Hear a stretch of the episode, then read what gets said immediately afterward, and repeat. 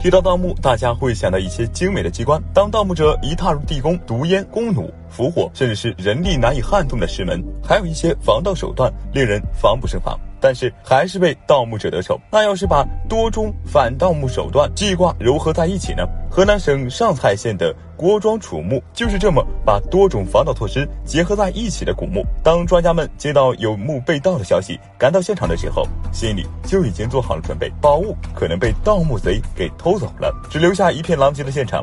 果然，郭庄楚墓上面的封土已经被挖得面目全非，墓口下面的土都被挖了好几米。经过研究考察，考古专家判断，这座墓是楚国高规格的墓葬。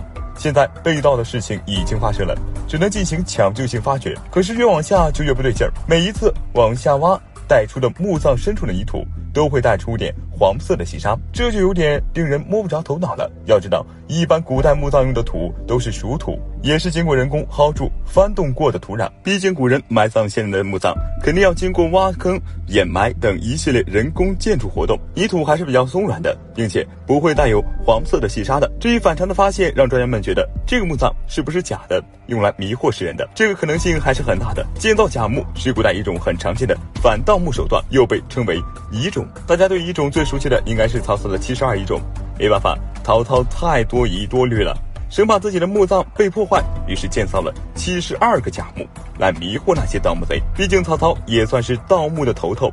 东汉末年时期的文学家陈琳在《魏元绍遗豫州》中写道：“曹又特制发丘中郎将，摸金校尉，所过秽土无海不漏。”但是这篇脚文是针对曹操的。古代打仗突出一个师出有名，战的大义，多处都是描写曹操的不良与非正义行为。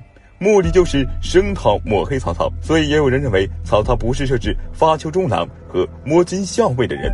但是中郎将和校尉都是在东汉末年、三国时期达到顶峰的官职，有很多出名的人担任中郎将，建威中郎将周瑜、军师中郎将诸葛亮等。说回正题，建立遗种确实能够很好的防范盗墓，狡兔还三窟呢。那些能担得起高贵和墓葬的人，一个个比狐狸还狡猾。为了保全自己的尸首，设置遗种也是正常的行为。但是考古专家也越往下挖，越感觉郭庄楚墓不简单，因为这个墓葬的规格实在是太大了，绝对不是一般的陵墓，是遗种的几率很小。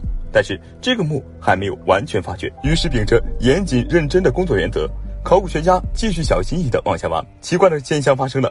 深处挖出细沙越来越多，而且还夹着石头。关键是那些石头边角都锋利异常，完全可以当做暗器。不仅如此，有的石头重达百斤，可以轻而易举地把人压成肉饼。这个就跟我们了解的不太一样。大多数古墓机关都是比较小巧，令人防不胜防的，比如弩箭和毒气。当有人出动某个机关，就会有弩箭和毒气出现。但是这两种很大的限制，那就是时间。随着时间的流逝，弩箭可能会生锈，亦或者出现其他问题。毒气就更少见了，成本太高。比如专家们检测始皇墓的时候，发现土地中的含汞量高，推测出始皇墓中有大量的水银，会造成人汞中毒。而在一九七二年发掘的马王堆陵墓是实打实的有毒气，不过是不是我们认为那种一闻就会瞬间毒发的毒气，而是沼气。当时已经发掘到了木棺椁顶，为了保险起见，专家们用铁锨戳了几个孔。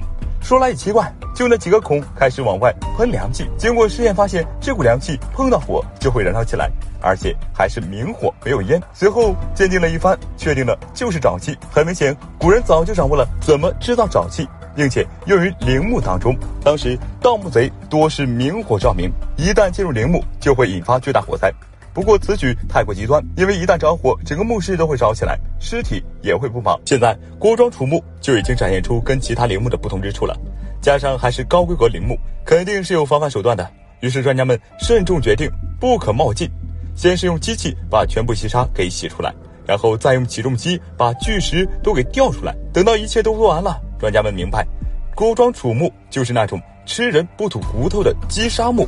击沙墓的机关没有上面那么的小巧，但是却是最难躲的，并且专克盗墓贼。击沙墓到底是什么？能够克制盗墓贼？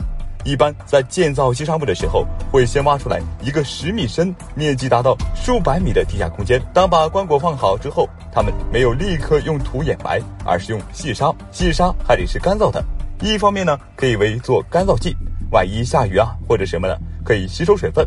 另一方面就体现出古人的智慧了。干燥的细沙是具有流动性的，要是含水过多，都是粘在一起了。妙在哪里？咱们下面细说。用细沙把墓葬快填好的时候，才会用泥土给夯实了。这样一来，盗墓贼越往下挖的时候，就会发现里面是细沙，会生出一种的猜测，从而放弃。要是继续往下挖，会越来越难挖。为什么呢？因为干燥细沙的流动性，盗墓多是盗墓洞进入陵墓的，范围肯定不会太大。要是都是泥土的话，会把盗墓洞的土抛到一边去。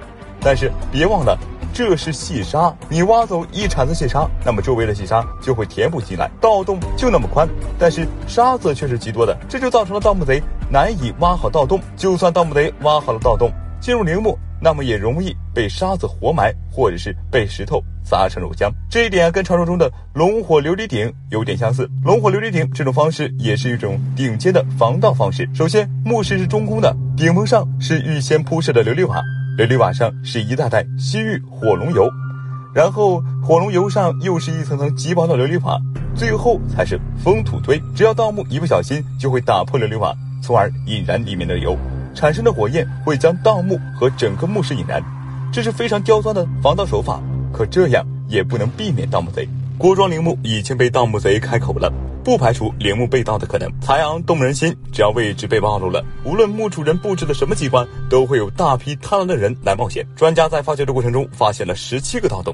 而大多数的盗洞都是半途而废的，想必是遭遇了击杀。这些盗洞据考证有七个是东汉时期的，当时环境很乱，加上特定的官职，被盗也就不稀奇了。剩下的有九个是现代的，用的是定向爆破，其中最远的盗洞足足有二十七米。还是横向移动，而且那个盗墓贼还勘破了击杀墓。为了盗墓塌方，他还采用了架设了竹木巷道的方式盗掘，就跟煤矿里面的顶墓方式是差不多的。这样做的好处有，可以一边靠着墓壁稳固流沙，还可以挡住流沙，进行空气流通和避开遮挡视线的流沙。考古人员通过这个横向盗墓进入陵墓的时候，哪怕走到尽头都没能找到墓主人的棺椁，只发现了一些小物件。和两个空空如也的棺材，棺材为什么是空的？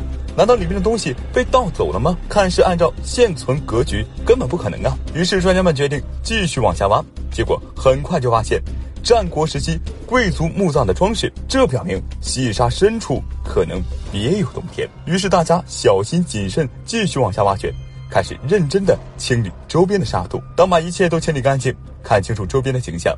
考古专家们兴奋不已，这里有大量的青铜器和玉石，伴随着大量的文物出土，一个个盗洞都显现了出来，至少十七个，整个陵墓都展现在世人眼前。专家们也是还原了当初的陵墓设计。郭庄楚墓是一个典型的击沙墓，整个墓深十七米，其中十米的深度都是沙子。根据专家估测，这座墓刚建成的时候，积沙大约有三千立方米以上。同时，墓主人还在主棺的正上方跟侧方放了两个假的棺材，里面有一些小物件陪葬品，来迷惑盗墓贼。而且，整个墓的设计跟其他盗墓不一样，其他陵墓盗墓者顺着墓道就能够到达陵墓深处，而郭庄楚墓却是顺着往下走，根本看不到墓。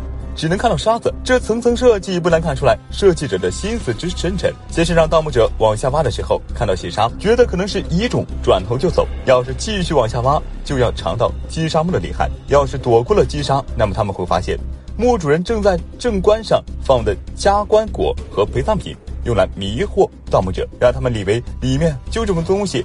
要是不肯放弃，继续往下挖，还是会碰到击沙，根本看不到正棺椁。而且越深，塌方的危险就越大，连人性动机都给算进去了。而正是这层层设计，赢得了跟盗墓者的对抗，才能让两千年后的我们见识到一千多件青铜器、两百多件玉器，更是有精美的青铜器重器。最大的圆形盖顶口径就有八十厘米，比如楚国青铜器中体量仅次于楚幽王墓中出土的大鼎，两件花纹精美的四龙耳铜剑，口径六十五厘米左右。而这墓主人是葬在蔡国故城的楚国贵族。像这样沉睡在深土中的陵墓还有很多，等待着人们发现。不仅仅是文物，还有当时墓主人设计，也是不可多得的宝藏。今天的分享就到这里了。关于古墓防盗技术，大家有什么想说的，可以在评论区留言讨论一下。点点关注，咱们下期再见。